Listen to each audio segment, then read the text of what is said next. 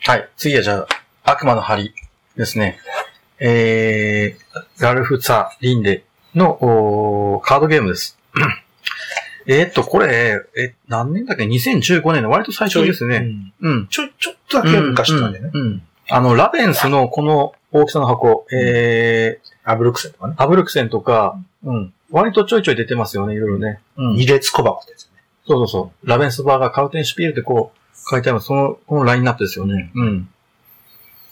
で、えっとね、えー、なんか、あのね、えっと、リンデが作ったトリックテイクって言っていいのかどうかわかんないんですけど、まあ、リンデ他に多分トリックテイキング作ってない、なくて、うん。まあ、リンデってまず何がある人でしたっリンデって、あのーランキングとか、けああ、うん。ランキング。ランキング確かリンデですよね。いきなり、いきなりランキング。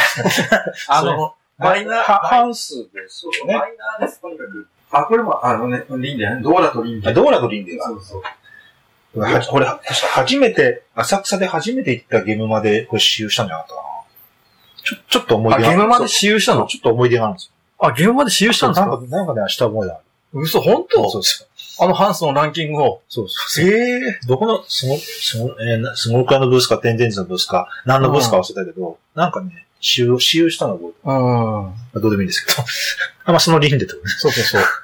マイルストーンもあれじゃなかったけど、ドーラリンデなかったかあ、アな。イムドランディンデか。うん。共作が多いんだ。うんあロバのみんな違ったのかなーうん。はい。で、ちょっとね、リンデを調べて、調べたら、割と古い人で、実は、90年代からの、うんそれこそあの VSK が出してるんですよ、リンデも。はいはい。うん。タヒチ、やったかな。大してあるね。知ってますあるある。フラニョス。あ、知ってます。持ってある持ってるもしかして。あるかもしれな いし。あ、大して箱わかります。箱わかる。わかるわ俺かる持ってないんですよ。あ、大して、あ、俺持ってない。持ってないけど箱はわかりまあ、す。本うん当。なんか、何回か買おうと思ってやめた。あ、本当。大してってありますね。あそう、ある、あるでしょあうるあ。るフラニョスだよね、あれ。。そうそうそうん、むかあの、昔のフラニョスって、結構箱でかいんですよ。あ のマークとかうん。ああの辺あの辺のラインマナーックプ。でかいです。マークは持ってるんでわかりキャントストップとかね。ます。うん。あえっと、あの、ビラボンゴとかね。そうそうそうそう。うん。90年代前半ですかね、あれもね。うん。いや、ぶっちゃけ、だから、ほ本当にじゃあ、リンで面白いゲーム作ってるかどうかっていうと、 まあ難しいところあるんですけど、判で断もは。意外とこういう人長いんでね。ああ、なるほど。作品タイトルもそんなに多くないですけどね。うん。ただ、これ、まあ確タかイに。うんあ、ごめんなさい。はいタイトルもスティヒ、スティヒリングなんで、も、ややこしいうね。と取り手を、 取り手と言いたいのかなって、やっぱ作者としては。うん。もう直球のまあ、普通にスティッシュのね、想起しますもんね。そうそうそう。うん。ただ、あの、プレイ感は、ほあんまり取れるって感じはしなくて、うん。まあなんかマニアックなカードゲームってそう、感ちじょだっねと変態ですよ。ね。ほんと変態で。うん。ちょっと僕はこれと、本当にだからあの、取り手、取り手ってさ、あの、取り手警察がすぐ出てく る、これ取り手なのかどうかっていう話になるんですけいやど、人によって定義が違うから。あのーな、ななんかな、変態取り手になるとそうなるの結構多いよね、でもね。メイフォローは取り手で言っていいのかとか、そういう。 ワンスーとはとかね、あの、うんモノスーとはそとうそかね。うそう。うんそう。うん。クインちゃんの綱渡りは取り手なのかとか、そうそうそうそう。うん。まあ、五本の木はどうなんだとか。そう言って、じゃあどうなのって考えるのは多分ね、面白いんですよ、でもやっぱ。解いて、これ解いてなのかって考え、まあまあそれが面白いんですよ、多まあ分。だから、そのなんか、そのこれは、これは取り手なのかも、その取り手ってとこに、あんまり他のジャンルが入ってきて、議論起こんないんですよね。だから取り手はなんか起こるんで、そうだね。これはワーカープレイスメントなのかとあか、ーあんまりそういう議論起こんないんで、うだかんらそういう意味では取り手ってのはまあジャンルとしてはうん面白いなとは思うんですけど、うんあの、で、久しぶりにこれ、多分発売直後に一回やって、その時は松本さんと一回もうやったのかな。うんうん。まあ、あの、ちょっとね、誤解されるのを恐れずに言うと、誤解されてもしょうがないと思って言うと、4つ のトリックテイキングは同時進行するんですけど、あ、フィンかね。フィンか。ああ、フィンか、そうそうそうそう。そう、そういう、まあなんか話は急に戻ったね。 ごめんなさい。なんか言い忘れたなと思って。うん。それが代表作やね、多分ね。そうだリンデで言えばあ。ごめんなさい、どうぞ。はい。で、ただやっぱマストフォローでもないし、あのー難しいんですよね、ちょっとね。ううん。まあ、同時並行して解いてやってるそうそう感じそう。か。うん。うん一番トイレポイントっていうところはどこかというと、やっぱリードスートで、一番大きい数字の人が勝つっていう。ううんん。一枚目が、一枚目のスートでリードスートが決まって、4枚出された時に、うんトリックが終わります。んで、一番強い人決めるときに、うんそのリードスートで一番数字の大きい人まあ、はい。が、そこはやっぱ解いてらしいかなっていう。そこは解いてらしちいねょっとうんうん。で、ちょっと僕思ったのは、その、4つ同時進行する問い手っていうのは別になんかそんなに感心するところじゃなく て、むしろ僕はビットの方法がうん3枚のカードがあっーはいはいて、。うん。今回、はいはい。そうそうそう。ちょっと松本さん、もうあれかな、覚えて、覚えてらっしゃるかでなあもの言言われたら思い出すね。ね、あの、123というカードがあって、要するにこのビット式なんですよ、はいこの取り手。うん。で、例えば、321っていう風に、あの、予想するんですよね。1枚目を一番3、1トリック取るなら3点なんです、これは。はいはい。はい。で、2トリック取れたら2点、3トリックだったら1点なんでうす。んで、4トリックだったらこれまた1に持って3点なんですよあーはいね。はい。うん。僕はここのビットの仕方が、おーと思ったんですけど、うんうんやっぱ面白いなと思って。で、他の別に汎用性もあるし、これは。うん。確かに、こん、ビットの感じでこんなんって、ないんじゃないかどな。どうですか多分いや多分ない、ないと断言するともあれなんだけど、ない、ない、多分ないんだよ今までにもなかったよね。ちょっとないかな。うんまあ、あの、それこそ、まうん、もうすごい講義で言えば、まあ、命中とかは、あれ、八何十何点あー超えると、もう一回の得点がもっと戻ったりするんだけど、ああ、まあ、でもあれは、あれまあ、あれはかなり講義、今すごい講義なんでね、言いましたけど、ちょっと、なんかその東大元暮らしっていうか、あの、簡単なアイディアで、ビシッとこれの、面白いねいいですよね、うんこれね。で、まあ、過ぎても、あ、過ぎちゃったらガンガン取って、もう一そう回そいうけそばいいんだうもんね。。そうそううんそこもいけるしそう、そうで、自分でやっぱり手札を見て、ちょっとリスクと、ね、あの、リターンの塩梅をさ、かめ、決め、決められるでしょやっぱうんなんていうか、ダメならダメで、ダメで事前の策があるっていうか、うん。本当にその、当たるか外れるかだけじゃなくて、外れても、次にやっぱ点数、高い点数が取れるっていうか、うんうん。3点がダメなら2点が取れないんですよね。3点がダメで、1点が取れないのはダメだけど、3点ダメで2点ならいいから、じゃあやっぱり2をこっちにしようかとか。うんうん。で結構、あまあ、ビット式でうん。一個あるのは、は外れた時にプレイヤーをどうさせるかっていうのがあって、あはい。の、まあ、もちろんあの、もうダメですって奈落の底に落とすのも、まあ、別にそれが間違いじゃないんだけど、その、ダメだった時に、なうん何かしらのリカバリー方法が用意されてるか用意されてないかっていうのがあって、うんやっぱこれはその一つアイデアとしては面白いと思うんですよね。まあ、どんどん、て実はじ全体の点数自体もどんどんその大きくなる。うん。そうそう、それもいいんですよ。ううんん。だからゲームとしてのこう盛り上がりがあそるうわけそうで。そうそうそう。うん。あの、よくその、ビット式の取り手で、なんていうかやってて、うわ、どうやって帳尻合わせようかなっていう、うん言葉が出ることがあるんですよ。で、最初の思惑と外れていく時があるんですよね、ビット式の取り手でね。だけど、うまいこと着地点をこの後のプレイングでまとめれば、なんとかなると、元の際に収まるぞという、そういう作りのある、なんていうかビット式の取り手の方うが、んなんていうかゲームを最後まで諦めずに済むから、楽しいというか、そこのモヤモヤとうまくやり、なんとかして、元の際に収めたいと。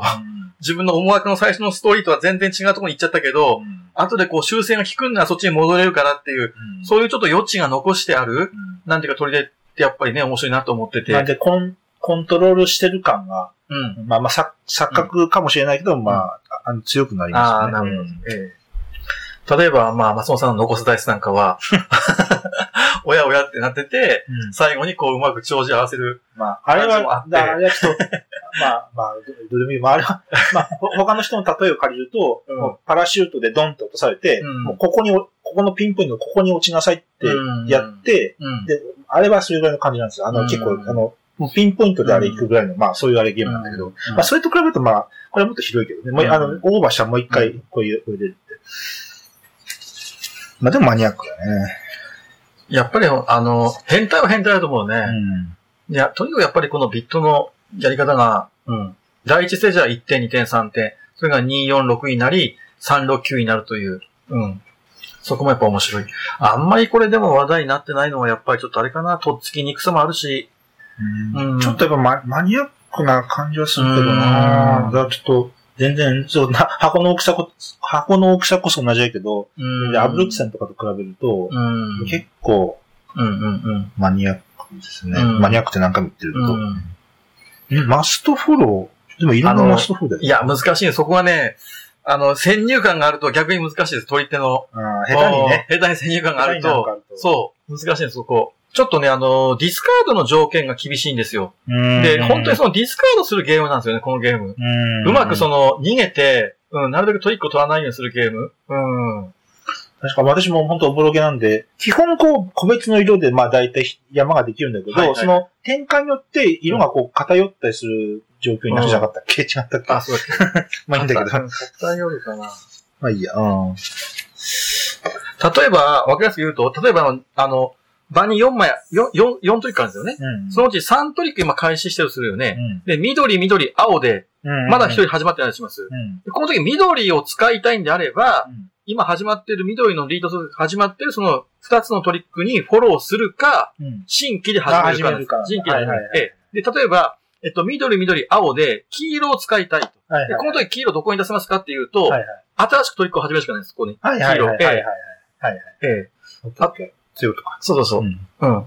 で、その新しくトリックを始めちゃうと、ほなんていうかね、ほぼほぼもうそのトリックを取らな、取らされる感じになるわけ。うーん。うん。うんで、そ、れが大きくビットを狂わせるんです。ああ。ええだから新規に始めたくないんですわ、とにかく。ら、なるほどう。ね。うんん。そこのコントロールをうまくいいかにできるか。いや、これ、なかなか、うん。これを、これって取り、これを取り手と言う言っていいのか、取り手の要素が入ってるカードゲームなのか、結構、いや、俺、こ微妙れやね、かなりもう、か なり、僕は結構取り手っていうと広く、あの、捉える人なので、僕、その一番もうギリギリです ね。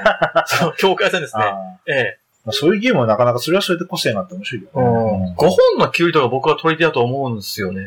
ただかなりもうあの辺境に近いですね。もううん。ものすると。これ、リン、リンで単独作だよね。そうでへす。ーはい。まあでも、い1から15、4スートで、カードの構成は別にな、なんか取そうそうそうそうり、取り引きじゃないんだよな。。そうそうそううん。ノートランプ。うん。うはい、ん。これ自分では持ってないですか松本さあん。りますよ。あ、持ってる。うん。これは封開いてる気がするな、私は同時並行する解いてっていうと、この前なんか検体機の、だから、タイムパラトタリッイムクス。パラトリックス。で、あの時松本さん言ったのが、あの、え勝利と、勝利が名声勝利ねが名声だっけ、うんむしろそっちの方をちょっとう、ん。うん、思い出したみたいな。うん。あれ、そうあれだそうだは相当でもテクニカルなんですよね。難しいでしょ勝利と名声。えあれはもうちょっと、あの、ちょっと、うーん、ちょっと、ちょっと打足かなってぐらいちょっと盛り込みすぎですね。ああ、もう本当にもう。 あれは。もうカード、カードごとに特殊能力が出てくるんで、ちょっともう、あそうなのまあ、僕絶対でも取り手とテキスト効果っていうのは相性良くあないと思まあって。あの、テキストとかないけど、まあ、ないあのの、ああまあ、えっと、将校とか、うんほあの歩兵とかもいろいろあるんだけど、騎兵とか。うん。うん。そのカードを、多分4のカードを出すと、うんなんかほげほげとかもそういう、あー各、そう各、各数、各ランクで、うんあの、効果あが。あ。全部じゃないんだけど。うんまあでもそ、それだけでも結構ちょっと拒否反応ちょっと、ちらっとあるな。あ、でも確かその、え確かタイムパラトリックスの話したときに、 うん。えっと、その時悪魔の針に言及されたんでしたっけとも、僕は、確かね僕は、そうですそう。ね。で、私が、あの、うん勝利と名声を言ったんですよね。そうそうそうはいじゃあ関係ないけど、やっぱり取り手とそのテキスト効果って絶対相性良く良くないよね。あ、テキスト効果はね。絶対うんね。それ多は、分ねうんうん。そういうのにちょっと果敢に挑戦してる取り手もあるけど。うまあん。まあ、まあ、まあ、それは、まあ、私自身がテキスト効果がちょっと苦手なんで。そうそう。まあそ それれそれ はもそっそれか。はあるんだけどね。テキスト効果好きな人は、あれかな、そういうややっっぱやっぱ。ぱりでもそのマジックとか、うん TCG からボトゲに入った人は、ね、全然多分拒否感ないと思うんで。あ大体でも僕の、なんかこれまあ、あの、あれかもしれない、偏見かもしれないけど、取り手が好きな人って、基本的にテキスト交換好きじゃない気がするんですよね、なんていう か。うん。うんまあ、その人が多そうな気がする。うん。数字と色の織りなす世界というか。うん。だから、あのー、鳥、なね、鳥、それこそ鳥手、鳥手って本当に何が面白いんだかよくわからないと。うん。っていう人が、うんまあ、一定数いて、うんまあ、あの、まあ、いろんな、いろんな感想を見てますけど、うんうんあの、まあ、いろそういう感想もいろいろ見てて、うんだからなんか、うーん、そういう人はやっぱり、やっぱてそういう TCG とかそういうのから入ってる人はやっぱり特にそう思うのかもしれないですあね。ーわかんないですけど、だから全然わかんないけど、統計取ってるわけでもなんでもないけどね。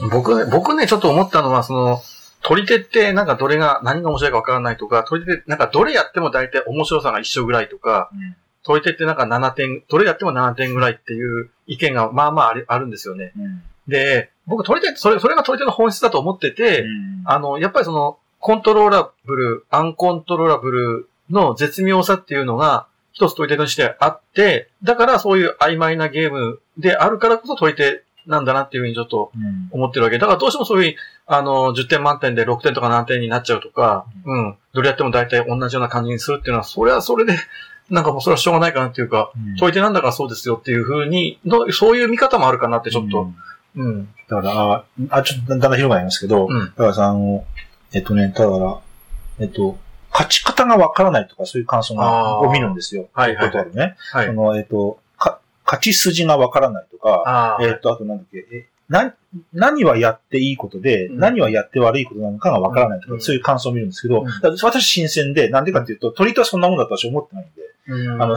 なんていうか、だから、あああ、なるほどの、ね。あのなんていうか、うん。で、それはなんか本当モダンユーロとペアあーペアユーロじゃないんだけうど、あの、やっぱり、それこそ、あの、何回も出すけど、例えば、オーディの祝祭で、ん。あの、こういうルートで行くとはいはい150点いきますよとか、ま、あの、マルコポーロで、うんえっと、こういう戦略で、こういうルートを辿ったら、みんな、みんな100点いきますよとか、まあ、ああいう、もっと言うと、それはデジタルゲーム的な考え方だと思ってるんだけどうんうんうん、やっぱりそういう、えっと、なんかゲームが、はい、出ましたって時に、うんさて、勝ち筋は何だろうと。こうの、んこの作者が隠してる勝ち方、うんうんえっと、強いアクション、弱いアクションがきっとあるはずだと。このゲームにはう。んそれ、そのな、クイズを答えるような、うん。そういいう感覚、いや、そういう感覚が間違ってるって言ってんじゃないんだけど、うんそういう感覚で、こう、取り、取り手にもそういう感覚で接しはいすると、多分ね、もうあーわ、わけわからなくなると思うんですよそうね。だその、なんていうか、取り手は別にあの、なんか、強アクション、弱アクションなんかないし、う。うん。あの、えっと、勝ち筋なんで、あの、プレイヤー全体で、あの、作っていくもんなんで、うん。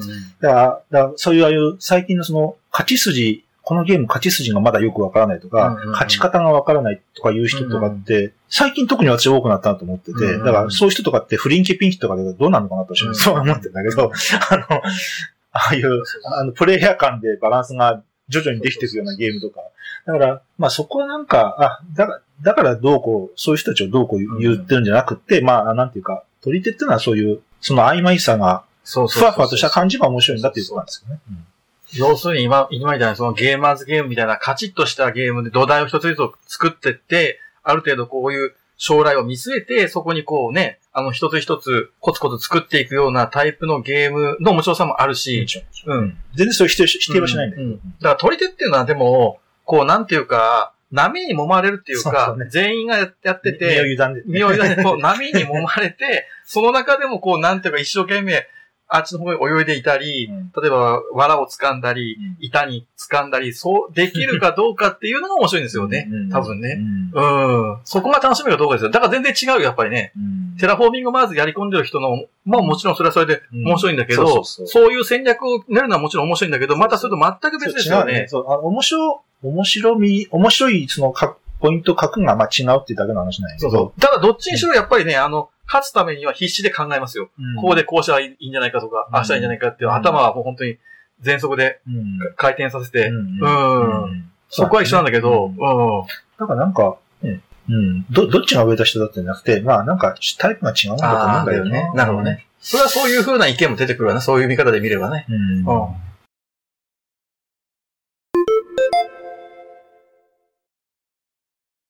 で、あと、2タイトルですね。まあ、じゃあ、アベニューですけど、うんまあ、これはもう、あの、これもフリップライトですねあ。そうカードをめくって、はいはいうんで、あの、作者は、あの、エイリフ・スベンソンスとベンソン・オストビー、ね。オストビーですはい。ね。ええ。あアポロドゥードゥルシティアポロ社からのルードルシティとかの流れよね、アベレージとそうそうそか。うまあこの間の、 えなんとかショットもありましたけど。うん。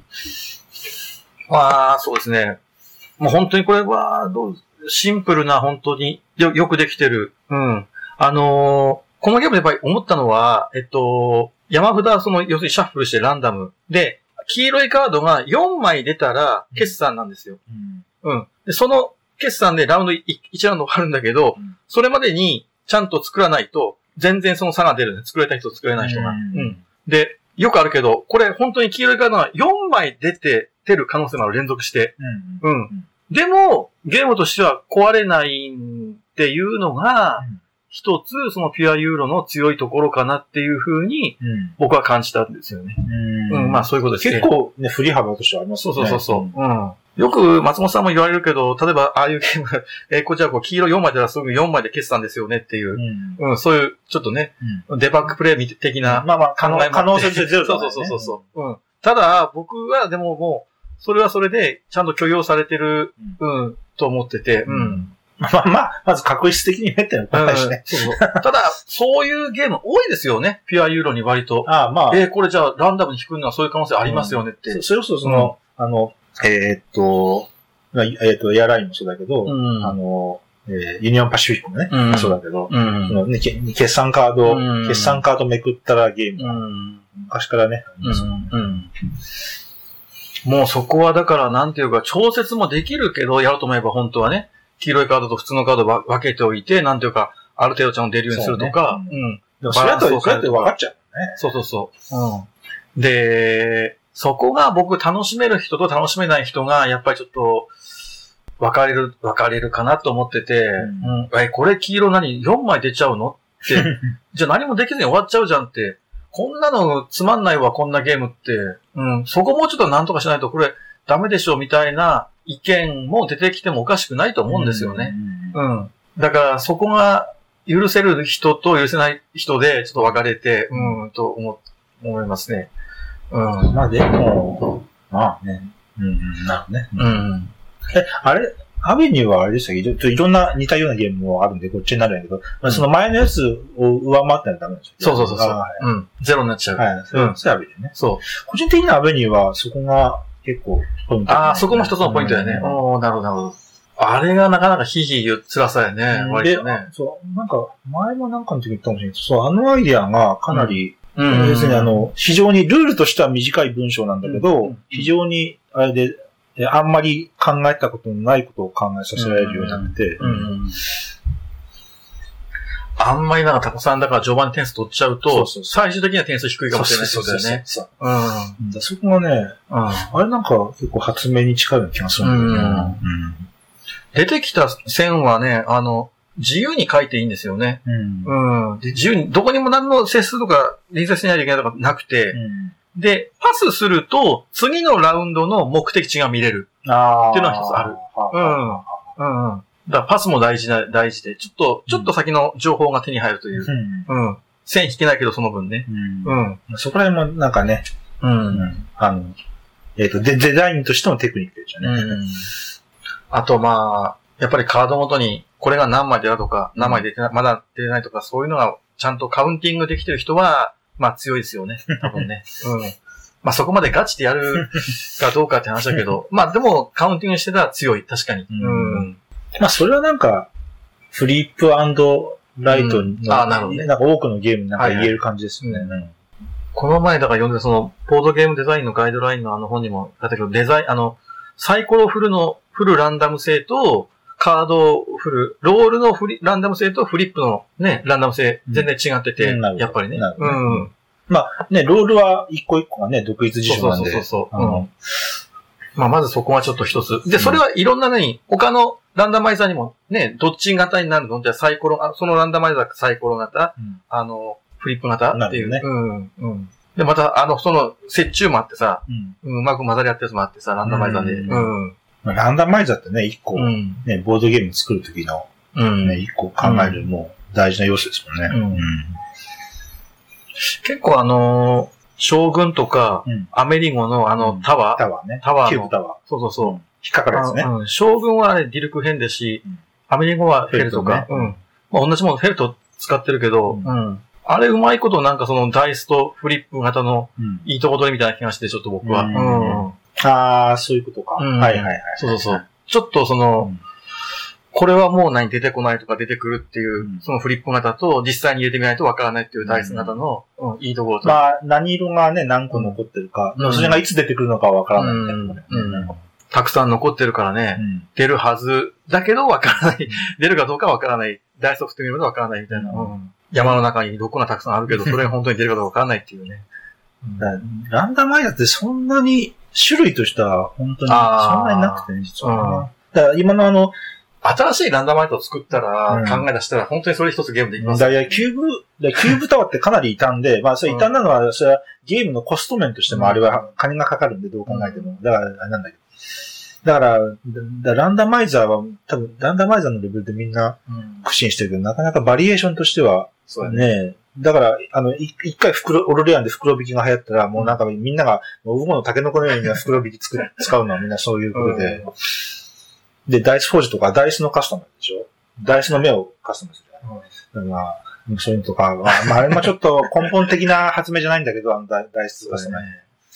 で、なんか、で、で、ダイスフォージが出た時に、あ、じゃあ次は、ダイスタワーのカスタマイズゲーが出るんじゃないかって俺ね、冗談で言ったんだけど、ああ。はいはいはい。こう、ああるアクションすると、その人のダイスタワーで、こう、あの、 板、板板が、板が一枚こう加わって、より引っかかるようになるとか、そんなレベルになるんじゃないかと、うんだから、それぐらい、ランダマイズだって結構、あうんランダマイズのアートのバリエーションってなかなかないですよね。細かい、ビチ、細かいのあるんだよいや、おそらくね、ゲームのルール考えるのも、そう、相当難しいよ ね。私ランダ、ランダマイザーね。もう全く新しいランダマイザーって考えついたらすごいよね。もうでも、あるのか どうかもね。うんそれはちょっとなんか、そそれ数学でいう公理とかそうそうそう、定理とか、でもその乱レベ数、ルだと乱数を発生すればいいんだよね。そうそう。だから発生するまでの過程が違うんだよね、要するにうな。んうん。まあでも確かに独立事象なのか、そう、そこはまず一つ大きな。前前の、ね前との、前と関わりのある事象なのかっていうのが一個でかいですね。ね。うん。っていうのがでかい。サイコロなんか、だから独、独立症だから、100回振って、全部1が出る可能性もあるので高いですね。うん。高い高い子はないけ ど、全然あり得る世界なんだよね。まあそれは、もうなんかそう昔から、昔からパラドックスっていうか、うん。ね、人間の錯覚のうん傾向の一個として昔から言ってますもんね。ルルーレットで赤が100回出たとしても、うん101回目が赤になるかどうかうはん全然関係がない。うん同じく、同じく2分の1であるっていうのうは、ですね。で、今、それを考えたら、アベニューで、えー例えば4回連続で黄色が出るっていうのは全然おかしくないけど、それよりは多分、ダイスでずっと、1がずっと出るよりは、黄色が4回で出る方が多分少なくて、もうちょっと考えやすい。うん今までに出た白と黄色の比率があるから、たくさん白が出てるんであれば、あ、これは今度からちょっと黄色が出てるとそうね確かか、にそういうのがあるか濃ら、度は高い。そうそうそう。ちょっとダイスを振るよりはうん、先行きがちょっと読める、読めますようね、んそのランダマイザーはね。まあ、そういう意味ではダイスってのは本当にちょっとね、うん。よ読みようがないというか。読みようがない。うんだからそれこそ、だから、それこそ本当にカカスタムダイスとかのまた流れになってくるんだけど、うんうんあるいは2個同時に振ってね、合計のか、うんね、数字の、例えば7が一番確率高いとか、2とか12は低いとかっていうことそうで、そういうふうに使うのもあるし、体操ね。だからなんか、だ、だから最近、なんた、なんちゃらダイスゲームで多いのは、その、途中のゲームのアクションで、えっ、と、麦の目がうん。 1個多いダイスが自分はもらえるとか、うん。そそういうので、あの確自分の中での確率が変化していくみたいな。なるほどなるほど要するにわだからって出るわけじゃわかんないんだけど、あー出る確率が高まる。標準のダイスは麦の目が2個なんだけど、ああの、この、このダイスを買ったんで、麦の目が4つあるから、麦の目が他の人より出出出やすいはずだとか、まあそんな感じで今、今のゲームはこう、かうんそういう、あの、調整をしてる、うん。まあでもよくできてると思うな、やっぱ六面体ダイスとかね、やっぱもう、本当にもう何千年も、 ランダマイザーの王様として、うん。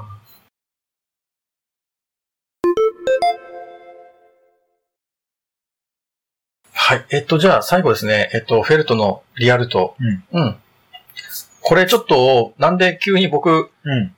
や、やったのかっていうと、うんちょっとあの、エリアマジョリティうん。についてちょっと考えてて、あ考あ。 えてると、おちょっと大げさですけど、うんでそしたらなんかいろ、ちょっとあの、ツイッターとかでも、ちょっと話題になったんですよね。一部の。リアルとか。いや、あの、エリアマジョリティについて。あ、リアルとか。そうそうそうあで、あ、エリアマジョリティ考えてはいるんだなと思ってあ。、ううん。で、エリアマジョリティの一つの問題点として、ん。えー要するにその、先行でうん、先行した人が有利だと、絶対。ああ、その話題か。はいはいはいはいそうそうそうそうで、後から入ってきた人は、なかなかその、どうやってじゃあそ、そこの、うんあんまうまく取るのかっていう。ううんんうんうん。さ、あの、あるエリアがあって、まあ先に置いた人の方が、まあそこでまず上回ってますもんね。うんうんうん。うんで、まあ、もちろん、1手番で何個置けるかって話になるうんなんで、あれなんだけど、うんまあ、1手番にそこには1個しか置けないっていう状態だったら、うんまあ絶対に埋まりませんじゃね。うんうん。そうそうそうんまあ、だけど、複数エリアがあったら、うんあと、あとの人の方が長寿合わせで、う。うんまあ、できるよねとか、まあ、まうあ、んそんなはずの話ですよね。うんはいで、えっと、この前、あの、クインツィアのベガスやったんですよね。うん前の前のうんオープンこれゲーまあム。ベガスって言うとすごい検索性が悪いんだね。 これ、いつあの、ラベンスの方のそうベそうガそう。スね。あれ、90年代のゲームなんですけど、ちょっとそれを、その問題を解決してて、クインツィアはもうすでにその時。うん。すごいね。そいや、あのベガスはやったことあるんですけど、うん相当昔なんで、もうほぼあほぼ本当ほぼほぼ忘れてるんですけど。だからね、多分ね、ちょっと一つこのエリアマジョリティで先行有利で、ただ後から来た人も勝てるうん可能性も残しつつ、先行したプレイヤーも理不尽に感じないっていう一つの問題の解決の仕それ方っ。てなんかあれですね、えタイブレイクやった後の方が強いとかそんな話でしたっけ違いましたっけ違ったっけいろいろ僕はちょっと一般論として喋ってるけど、あごめんなさいていうかごめんなさうん。そのエリアマジョリティの問題点で僕そこだと思うんですよ。あの、要するにその、先行が強いんだけど、うん後から来た人も逆転する可能性が残ってないといけないとな。るほど。はい。ただそこで、ちょっと先行の人に、なんか理不尽と思われちゃダメだっていうのが一つその。うでねね。うん。うん。で、でうん。ちょっとその辺の問題もちょっと考えてて、で、僕ずっと、フェルトのリアルトって、うん頭の片隅にずっと残ってて、なんか、いつかリプレイしたいなと思ってて、ああ。うん。あれじゃあリアルトどうだったかなって思っなてるほど、ちょっとルールブック読み返してみたら、うんもう全然そのフェルトは逆の、なんて僕から見るとその逆の発想、全然。逆うん。うんあの、ホビージャパンの有名なツイートですよね。発想は逆です って。あ関係ないけど、本当にちょっとでも、わ、すごいなと思ったんですよね。僕、ちょっとその時に。方法。うん。もう個人的な話で申し訳ないけど、ああ、はい。うん。僕は全然こんな思いつかなかったのなでで、発想が全然逆で、やっぱりゲームデザインなんてすごいなって思ったっていう。うん。うん。どうどういうと、どういうとこうん。要するにあのーど、どういうかな、あの、単純にそのエリアにコマを追加していくうん。っていうのが普通のエリアマジョリティの考え方うん。じゃないですか。うん。なんていうかう。ん。うん。で、ただリアルトの場合は、うんその6つエリアがあって、うんまあもう松本さんも知ってると思うんであれなんですけど、1ラウンドから順番に処理していくんです、そのエリアを。うん。うん。 1ラウンドから、1ラ1ラウンド目はこのエリア、うんうん A のエリア、次は B のエリア、C のエリアって。あ、決算のエリア。そうそうそうはいはいはい。で、基本的に後からもう A のエリアに駒を置けないんですよ、まずは。はいはいはい。もう非常にその制限されてる。あうん。もう、それがまずちょっと僕は斬新だと思った。あ、ああ、あうん。もちろん得点計算はゲームの最後しか起こん起こんないですよ。あ、うん。でも、一回その1ラウンド目が終わったら、もう A のエリアには駒を置けない。誰も置けないんですよ。基本的には。はいはいはい。基本的には置けない。うん。うん。っていうのは一つあるのと、うん。おーエリアの点数っていうのは、うんその後プレイヤーによって決める。ああ、う。そうだ。あの、うんあの、橋とかゴンそうドそうそラとうかそう、ね。これはまあ他にもあるかな、そんなゲームはた多まあ、分でねも確か。にそこが、そこの、そこが何点になるかっていうのも、まあ、うんゲーム中にある程度、こう、流動的でうん動いていくっていうところか。はいはい。うん。そういうことね。あと、えっと、コマは追加できるんです。数少ないコマですけど。うん。ただし、それはゴンドラっていううー、ゴンドラっていうのを置くことで置けるんですよね。うんそのゴンドラっていうのを置くと、一点一点なんですよ。両、両端が。はいはいはい。だから非常に本当は良くないんですよ。その、だからその安い土地を自分が決めるアクションによって、その安い土地に自分の駒が置けるんですよね。うん。ちょっとその相反してるでしょ。なんていうかその、うん。うん本当は高い土地に置きたいんだけど、うう。んん。そういう、なんていうか処理の仕方、フェルトは考えてて。ううん。ん。うん、まあ、でも憎いですよね。そうそうそう。んうん。はいはいはい。なんせあの、ちょっと僕、ああ、そういうことか。はい。陣取りゲームってやっぱ全体のこう、ボードがあっていくつか陣地が分かれていて、自由にその自分、ある程度自由に自分が好きなところに置けるのがエリアマジーだと思っていたんですけど、うん。うん、このフェルトのリアウトの場合は本当にその、もう制限される。もう順番にその、じゃああなたは何個置く何個置くっていう風に順番にやっていくっていう、うん、うん。い一回限り置けるチャンスは、そこを逃したら基本的にもう置けない。現在の区画に置きますか。うん。はいはい。うんうんうんということなんですよね。ううん。で、そこはね、もう本当にそう、窮屈だと思うぐらいちょっと縛りがきつい。うん。うん。自由度が本当にないっていうか、うん。まあ、そういう意味では、なんか独特な独特ですよエリアマジョリティだうんね。全くその発想が逆な気がして、うん。うんうん。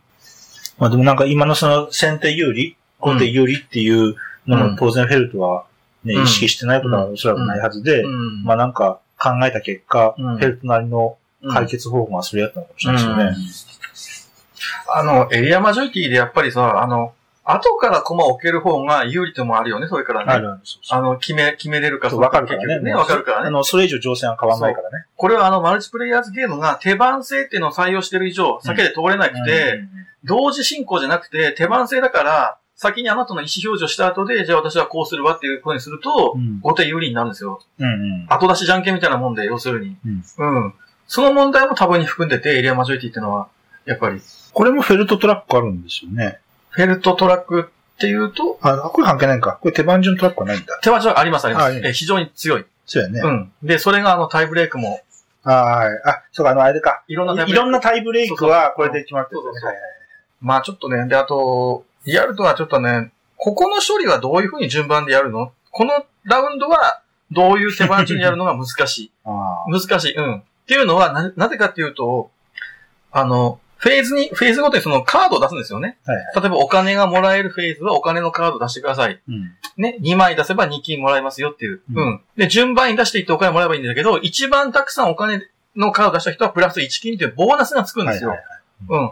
で、普通はそれは問題にならないんだけど、建物を建てるフェーズの時だけは、出したカードプラス1強い建物を建てれますようになあるので、うんうんうん。そこの処理がね、ちょっとね、順番がちょっとね、難しいんですよね。どういうふうに処理するかがうね。んあうーん。そこがちょっと、このゲームの、あそれはなんか、えーえっと、ゲームのその、処理、処理としてややこしいってことですかうん処理として問題になると思う。どういうふうに、あーどういう順番でやればいいのかっていうのが、あ、決まってないんだ。解釈の、ちょっと解釈の余地があって、ああ、あるんだ。うんあーはいはいあのー手番順で、なんかその、特記ない限り、その、総督トラックって今言ったフェットトラックうんでやりなさいっていうのがあるんですけど、あまあでもそれも、その、その、それを採用するのはどこなのかっていうこともちょっと曖昧だかあ、そうなんら、なだ。んていうか、うん。それはなんか、あれですね、こう、ルールに厳格に、そうそうえーそうとやりたいっていうところからすると、ちそょうそっと、なんか、気そう持ちそう気持ち悪いですね。そうそうそうそうあ、そうなんだ。ちょっとね、で、総督トラックが強すぎる気もするんだよな。ただ、